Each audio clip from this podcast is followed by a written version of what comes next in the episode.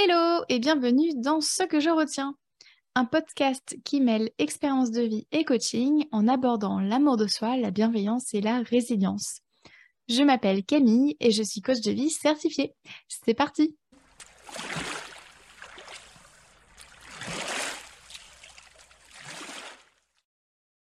Aujourd'hui, dans ce 20e épisode, je te partage ce que je retiens de mon envie du moment de perdre du poids. Dans l'épisode 3 de ce podcast, je te parlais de la fois où j'ai pris conscience que j'étais en obésité morbide. Puis dans l'épisode 4, je te parlais de ma perte de poids. Et aujourd'hui, j'ai envie de te parler euh, justement euh, du joyeux bordel que je vis actuellement dans ma tête à propos de mon poids. En fait, ça fait quelques semaines que je me dis que ce serait vachement mieux si je perdais du poids. Euh, je me dis que lorsque je vivrai en France, petite parenthèse, j'ai prévu de rentrer vivre en France. donc voilà, je me dis que quand je rentrerai vivre en France, en fait, ce sera plus facile d'être plus mince que maintenant, car en France, les tailles de vêtements sont plus petites et surtout, il y a moins de tailles en magasin qu'en Irlande. Et, et, du coup, petite parenthèse, j'habite en Irlande et à titre de comparaison, on trouve ici des tailles allant du 6 au 22 qui sont donc l'équivalent des tailles 32 au 48 en taille européenne, ce qui correspond donc aux tailles 34 au 50 en taille française. Donc en gros, dans la plupart des magasins euh, en Irlande, on trouve du 34 et du 50. Euh, tu ne te poses pas trop de questions, c'est hyper facile à trouver. Euh, enfin, c'est je vais pas dire tous les magasins, mais la, quasi-totalité des magasins, tu trouves des tailles françaises, du coup, correspondant du 34 au 50. Et je discutais des tailles de fringues avec une amie à moi qui est française et qui vit depuis plus de 10 ans en Irlande comme moi. Et elle me disait qu'en France, elle se sentait grosse. Et je lui disais qu'en fait, bah, en France, les tailles sont différentes des tailles euh, irlandaises slash euh, euh, du UK et, européennes. Et en fait, pour une taille européenne, en France, on te rajoute une taille. Donc là où moi, en Irlande, je fais du 12, ce qui correspond à une taille européenne de 42, en France, je fais une taille 44. Et du coup, quand mon ami et moi, on achète nos fringues en Irlande, sur l'étiquette, il y a la taille du vêtement qui est toujours marquée en taille UK, euh, donc euh, la taille euh, du Royaume-Uni. Et il y a tout systématiquement la correspondance européenne. Donc c'est clair que quand nous, on achète en France, bah, souvent, on se, sent grosse, quoi, parce qu'on achète une taille au-dessus. Et je sais que trouver un 44 ou un 46, bah, c'est pas facile en France, car dans la plupart des boutiques, bah, quand tu achètes du 44, c'est grave haut en fait. Et voilà. Et, et, du coup, c'est pour ça que c'est compliqué pour moi. Parce que là où en Irlande, dans n'importe quelle boutique, quasiment, tu trouves systématiquement des vêtements du coup allant jusqu'au 50 en taille française, euh, bah c'est, franchement, c'est un luxe. Hein. C'est absolument génial de ne pas avoir cette charge mentale, de devoir chercher où s'habiller, etc., etc. Donc en fait, voilà la principale raison de mon envie de perdre du poids, c'est finalement de m'éviter de galérer à trouver des fringues quand je, retournerai, quand je retournerai vivre en France, ce qui est donc prévu courant 2023. Euh, mais il y a aussi une autre raison, et c'est parce qu'en fait, ici, donc en Irlande, je ne me sens pas jugée par mon poids, alors que je sais qu'en France, c'est pas la même histoire. je trouve la société irlandaise beaucoup plus inclusive des corps humains. les Irlandais et les Irlandaises, globalement, s'assument. c'est aussi une société qui est beaucoup plus respectueuse d'autrui. Et en quasiment 11 ans, je me suis jamais fait harceler dans la rue. J'ai jamais été touchée sexuellement dans les transports publics. On ne m'a pas agressée dans la rue. On ne m'a jamais volé quoi que ce soit, euh, même quand je dormais euh, dans les transports publics. Euh, c'est globalement une société qui respecte l'autre. tu peux même laisser ton téléphone sur la table, personne ne va te le prendre. ton sac à main à côté de toi dans, le bus, on ne va pas te le prendre. Bien entendu, je généralise. Hein, je ne dis pas que le harcèlement n'arrive jamais, ni même qu'il n'y a aucun vol sur, sur cette île. Mais j'en parlais même avec, avec ma psy la semaine dernière, et parce que justement, j'ai énormément d'insécurité à l'idée de, de, rentrer vivre en France et encore plus à Paris. mais ça, on pourrait en parler à un autre moment, dans un autre épisode. mais du coup, globalement, elle était choquée. Je, je, pense que je peux, je peux dire qu'elle était choquée, en tout cas très surprise de, de, de, voilà, de, de prendre connaissance des frotteurs dans le métro, du harcèlement de rue, du non-respect finalement, ou du, manque de respect qu'il peut y avoir en France. C'est quelque chose qu'elle n'avait jamais entendu parler et qu'elle ne qu'elle connaissait pas en fait finalement.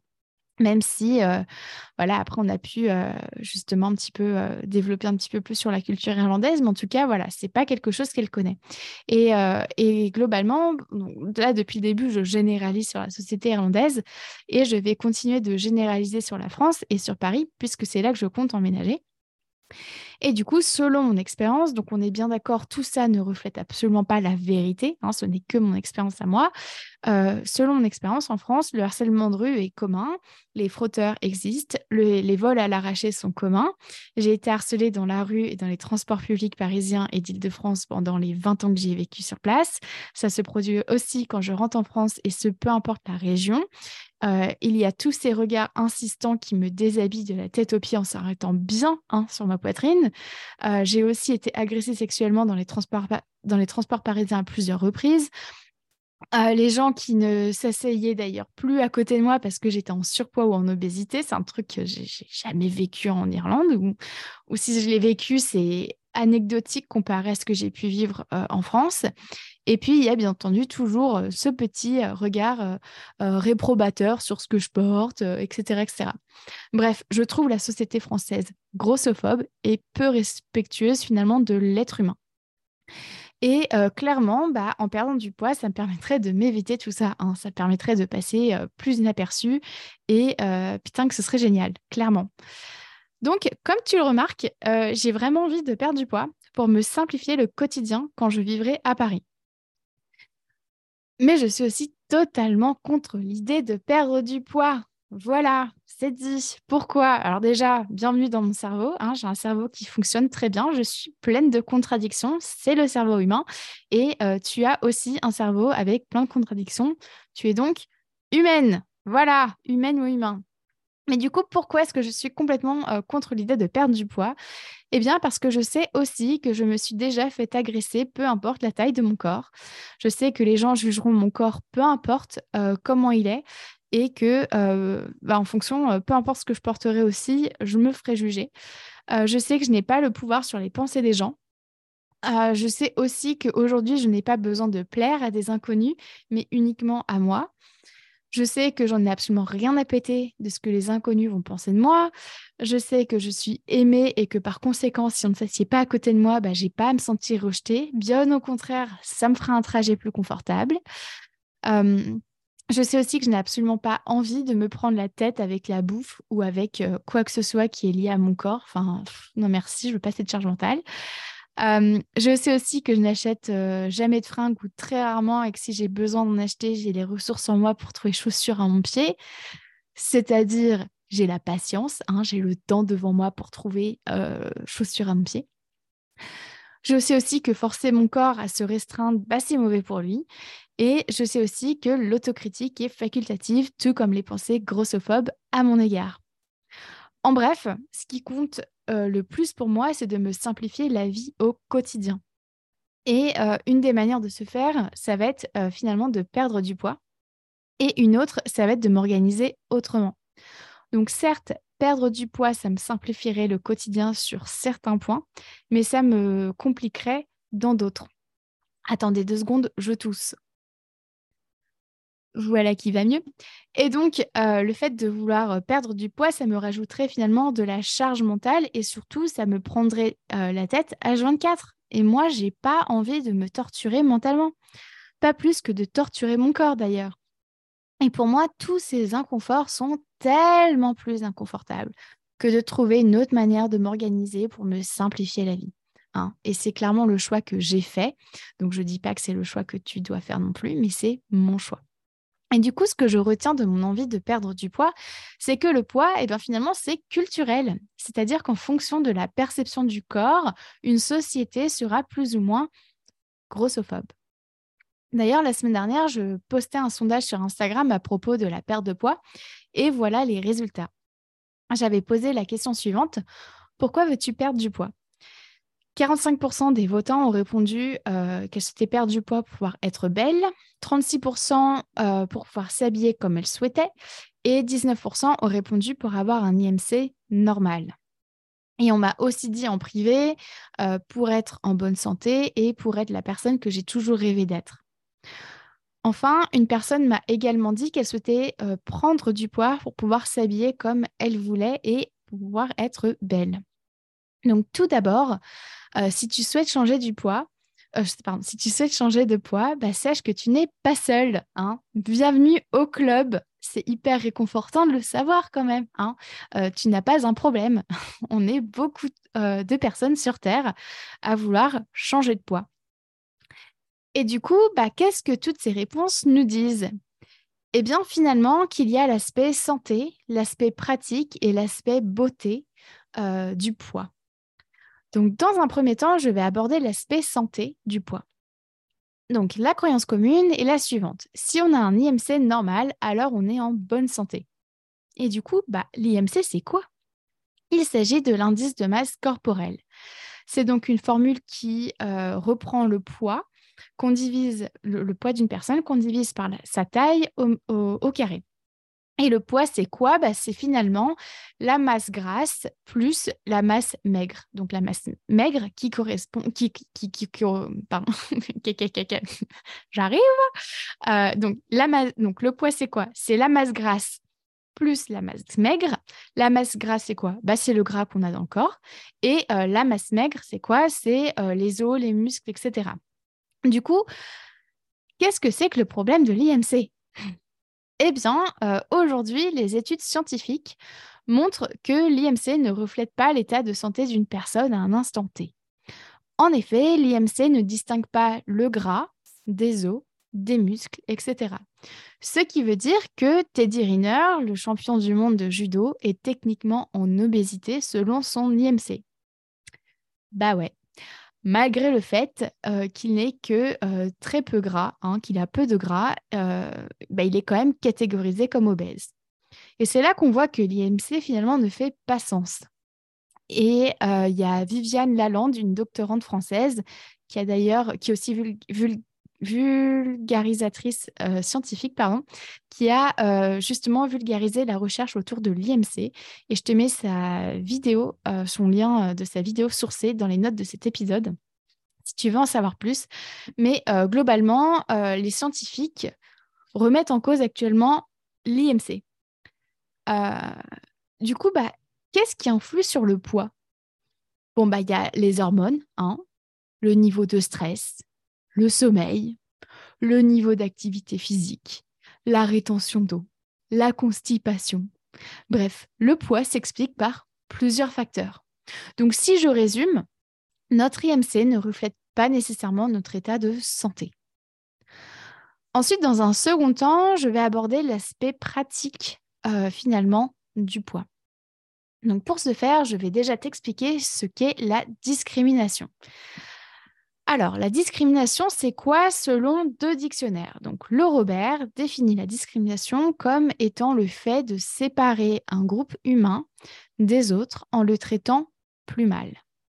Et le Larousse définit la discrimination comme étant le fait de distinguer et de traiter différemment, le plus souvent plus mal, quelqu'un ou un groupe par rapport au reste de la collectivité ou par rapport à une autre personne. Donc, parce que j'ai bien fait mon taf, je trouve, j'ai été voir euh, ce que disait euh, le gouvernement français quant à la discrimination, quant aux discriminations. Donc, je connais euh, la position du gouvernement irlandais parce que j'ai fait suffisamment d'études de loi et d'études sociales d'ailleurs, et de sociologie concernant la discrimination, mais je me suis dit que c'était quand même plus parlant de le faire au niveau de la France. Euh, sachant que je suis bien consciente qu'il y a aussi les Québécois, Québécoises qui m'écoutent, euh, l'Algérie, vous m'écoutez aussi pas mal là-bas, euh, la Belgique et la Suisse notamment. Mais je me base sur la France parce que la majorité des personnes qui écoutent mon podcast est en France, mais c'est vraiment juste pour l'anecdote. Par exemple, en France, le Code pénal euh, définit une liste de critères qui euh, entrent dans la constitution des, d'une discrimination. Encore une fois, il y a les notes euh, dans le podcast, la source. Donc, constitue une discrimination, toute distinction opérée entre les personnes physiques sur, les critères suivants. Donc, il y a l'origine, le sexe, la situation de famille, leur grossesse, l'apparence physique, la situation économique, le patronyme, le lieu de résidence, l'état de santé, la perte d'autonomie, le handicap, les, caractéristiques génétiques, les mœurs, l'orientation sexuelle, l'identité de genre, l'âge, les opinions politiques, euh, les activités syndicales, euh, la capacité à s'exprimer dans une langue autre que le français, euh, l'appartenance ou leur non-appartenance, qu'elle soit vraie ou supposée à une ethnie, une nation, une prétendue race ou une religion déterminée. donc, s'il y a discrimination sur l'un de ces critères-là, il y a conséquences pénales, hein, clairement. Donc, ça, c'est vraiment pour expliquer que la discrimination, c'est un no-go dans la société, ok? Alors, encore une fois, je n'ai pas été vérifier tous les pays du monde, mais globalement, les discriminations sont connues et bah, c'est punissable d'un point de vue juridique. Et donc, dans les discriminations bien connues liées à l'apparence physique, il y a notamment la grossophobie. Donc, qu'est-ce que la grossophobie? Encore une fois, euh, voici deux définitions qui sont respectivement issues du Robert et euh, du Larousse. Donc, la grossophobie, c'est quoi? C'est une attitude de discrimination envers les personnes obèses ou en surpoids. Et euh, aussi, donc, la, la, définition du Larousse, une attitude hostile, moqueuse et ou méprisante, voire discriminatoire envers les personnes obèses ou en surpoids. Et puis, en fait, moi, ce que j'ai vraiment envie d'apporter euh, à travers ce podcast, enfin cet épisode, c'est pas juste de parler de la grossophobie, mais c'est de parler du poids en général. Et c'est ce que j'ai l'impression d'avoir euh, travaillé euh, depuis le début de cet épisode. Mais il y a une autre forme de discrimination qui n'est pas juste orientée vers la grossophobie, c'est-à-dire vers les personnes qui sont obèses ou en surpoids, mais il y a ce qu'on appelle la discrimination par la taille Autrement dit, en anglais, il y a un terme qui a été trouvé pour ça je trouve ça trop bien qu'il y ait un vrai terme qui soit clair et net. Euh, ça m'a fait sourire, j'ai pensé à clarinette. Bref, euh, donc il y a un terme euh, qui euh, vient regrouper ce que ça veut dire que la discrimination par la taille. Donc c'est le terme de sizeism. sizeism. Et ça veut dire quoi en fait? Ça veut dire que la discrimination par, la taille, ça regroupe les discriminations portant sur l'extrême grandeur, petitesse, minceur ou grosseur d'une personne. Et ça, j'ai euh, je savais que ça existait, mais je ne savais pas qu'il y avait un terme pour ça. Donc, que ce soit en anglais ou en français, donc discrimination par la taille. Et bah, je trouve ça très bien, finalement, qu'il y ait un terme. Et du coup, bah, la discrimination par la taille se retrouve dans notre quotidien. Hein. Euh, je ne l'ai pas fait une liste euh, exhaustive, mais euh, globalement, ça se trouve où? Bah, Dans la largeur des sièges ou des chaises dans les restaurants, les avions, les transports publics, le cinéma, tout ça. Le choix des tailles de vêtements vendus en magasin. l'accueil dans les structures de santé, l'accès à la contraception, etc cette discrimination par la taille se transmet dans notre société aussi à travers les films et les séries, les chansons, etc. Globalement, une personne qui est grosse et gentille, euh, c'est euh, la bonne copine, le bon copain. Une personne qui est grosse est un peu bête, hein, clairement, et flemmarde, et, euh, et même dégoûtante. J'ai trouvé une étude scientifique qui montrait que dans l'inconscient collectif, une personne qui est grosse est une personne dégoûtante qui, voilà, qui, qui, provoque euh, le, dégoût chez les gens. Je trouvais que c'était incroyable. Et euh, à l'inverse, une personne qui est mince, bah, c'est une personne qui est bosseuse, active. Euh, on peut lui faire confiance. c'est aussi une personne qui est intelligente et qui est belle. Mais attention quand même, hein, parce que si on est maigre, alors forcément, bah, on n'est pas beau. Hein. On n'est pas beau, on n'est pas belle. Et tout ça, en fait, c'est basé sur quoi? Bah, sur du vent. Voilà, tout simplement. C'est dégueulasse. Et je suis aussi tombée sur le terme de thin privilege, donc le, privilège de la minceur. Et j'ai trouvé que c'était incroyable comme, comme privilège. Et on, peut, on, parle très bien de, de privilège des blancs, etc. Il y a aussi du coup le privilège des minces, de la minceur. Et euh, j'ai mis euh, une source dans, le, dans les notes du podcast aussi pour euh, se renseigner là-dessus. C'est pas une étude scientifique, mais ça donne plein d'exemples concrets et, j'ai trouvé que c'était eye-opener, enfin que, ça, ça, fait prendre conscience de plein de choses. Donc, maintenant qu'on sait ça, il y a aussi un autre petit détail qui va être important à prendre en compte, c'est que surtout, finalement, euh, suivant les cultures, oh, bah, bah, pardon, suivant les cultures du monde, on va tantôt discriminer les corps minces, tantôt les corps gros. Donc en fait, euh, bah, qui a raison? Quelle culture a raison? Et puis, il y a aussi un autre détail. On discrimine par la taille certaines parties du corps humain aussi. Par exemple, quand on essaye une chaussure et qu'elle est trop petite, on change de taille de chaussure. Mais à l'inverse, un jean trop petit, on vient blâmer notre ventre ou nos cuisses. Pourquoi dans un cas, c'est le vêtement le problème et dans l'autre, c'est la partie du corps? C'est pas cohérent, les gens Donc l'aspect social du poids et du corps est basé sur tout un tas de critères subjectifs et arbitraires qui ne dépendent que de perceptions propres à chaque culture. Et je le répète, une perception, c'est subjectif, hein, ça n'a rien de factuel. Et euh, le dernier point que je souhaitais aborder, euh, c'est euh, l'aspect beauté du corps et du poids. Alors, pour cette partie-là, je me suis basée sur plusieurs sites internet que j'ai pu lire qui regroupent des critères de beauté suivant certains pays du monde. Il n'y a absolument rien de scientifique dans cette partie-là. Et euh, voilà, faut pas faut pas prendre ça au pied de la lettre comme une vérité vraie, mais plutôt comme euh, euh, des, des, des, guidance, des guidelines, des voilà, c'est pas pas une généralité, c'est surtout pas une preuve scientifique. Mais globalement, donc j'ai mis deux petites sources qui valent ce qu'elles valent. Hein. On est bien d'accord, on n'est pas sur un truc scientifique et démontrable.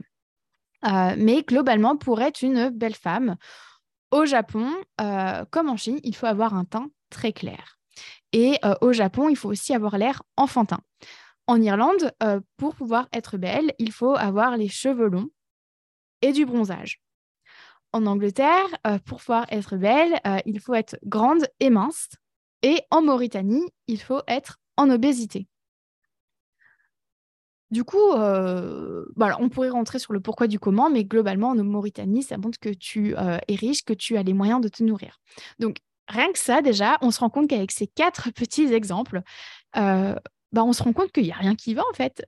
Du coup, c'est quoi la, la, beauté, bordel là? C'est quoi? Donc, là, euh, enfin, moi, je, trouve ça incroyable. Le, beau dépend donc euh, de préférences culturelles et temporelles. Ben oui, en fait, regardons l'évolution de la mode en Occident, ce qui est beau dans les années 1950, c'est d'avoir, alors je parle pour les femmes, une taille cintrée et euh, un soutien-gorge pointu. Dans les années 60, une belle femme porte une euh, coupe droite qui ne marque pas la taille ni la poitrine. Et dans les années 70, une belle femme ne porte plus de mini-jupe, mais une jupe très longue qui touche le sol. rien que sur trois décennies, on passe d'un extrême à l'autre. Hein. Et puis, il n'y a qu'à voir la mode aujourd'hui, ce n'est pas du tout ce que c'était dans les années 2000. Euh, voilà. Donc, euh, si, j'amène ça dans cet épisode, c'est vraiment pour te montrer que ce qui est beau aujourd'hui sera moche demain, tout comme ce qui est beau hier, ce qui était beau hier est moche aujourd'hui. La mode évolue, les critères de beauté évoluent également. Et enfin, je veux dire, on se souvient des, mouches sur la tronche que les, que les femmes devaient porter, et les hommes aussi, à l'époque de Louis XIV. On en est bien loin aujourd'hui.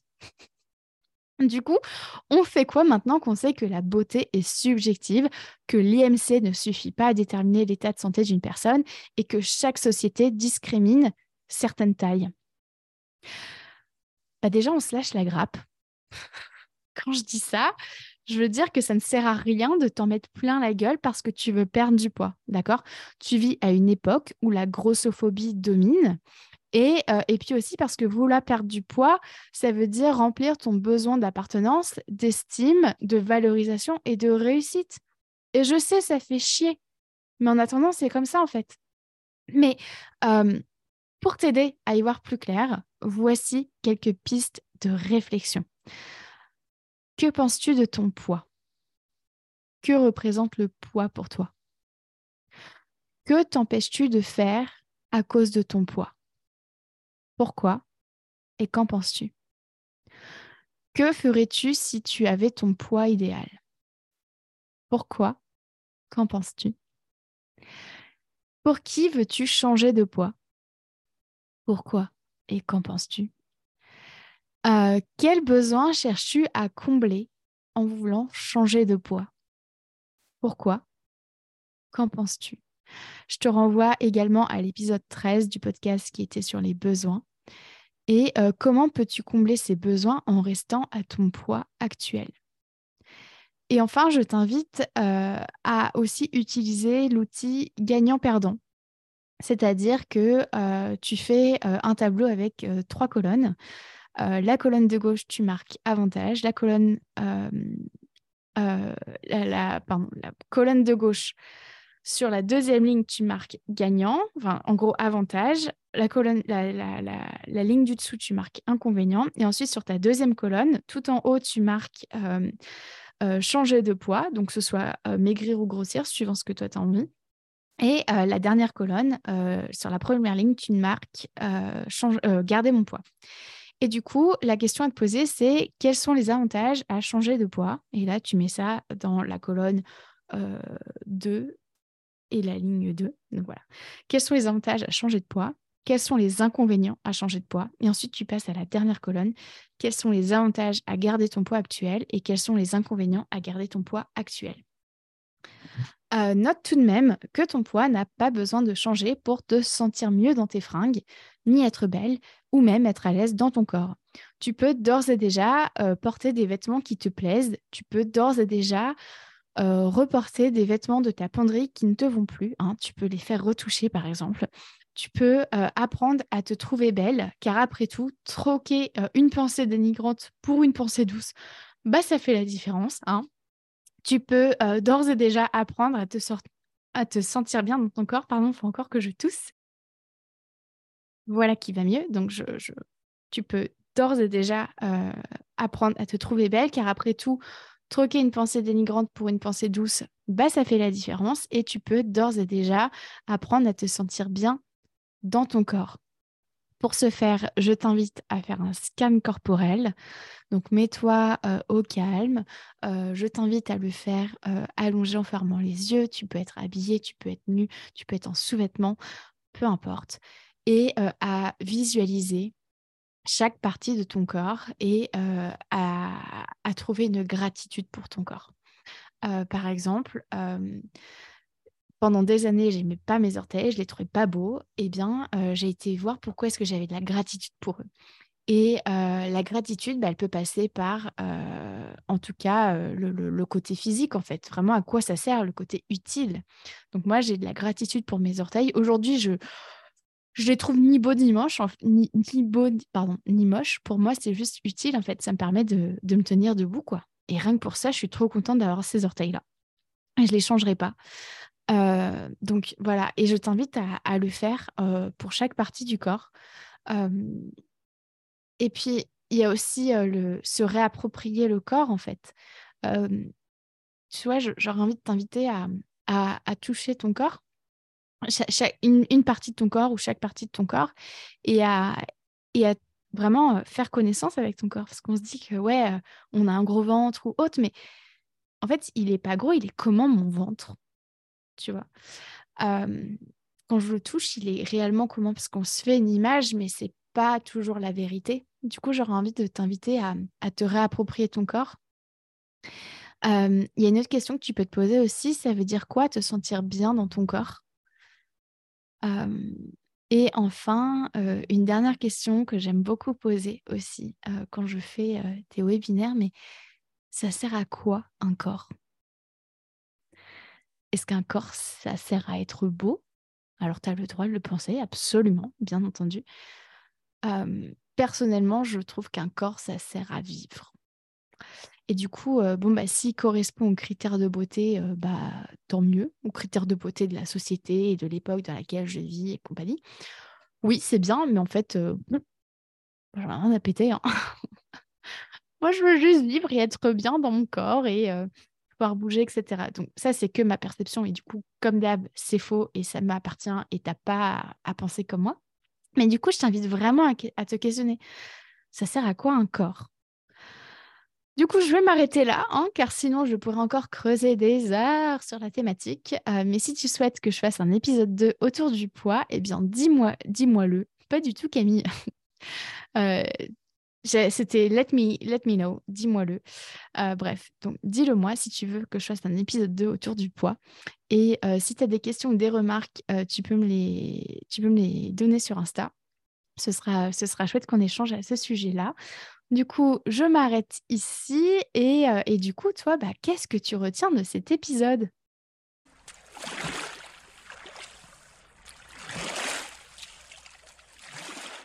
Merci à toi d'avoir écouté cet épisode jusqu'au bout. Si tu souhaites en savoir plus sur mon travail, rejoins-moi sur Instagram sur la page La Camille ainsi que sur mon site internet www.lacoachcamille.com. Prends soin de toi.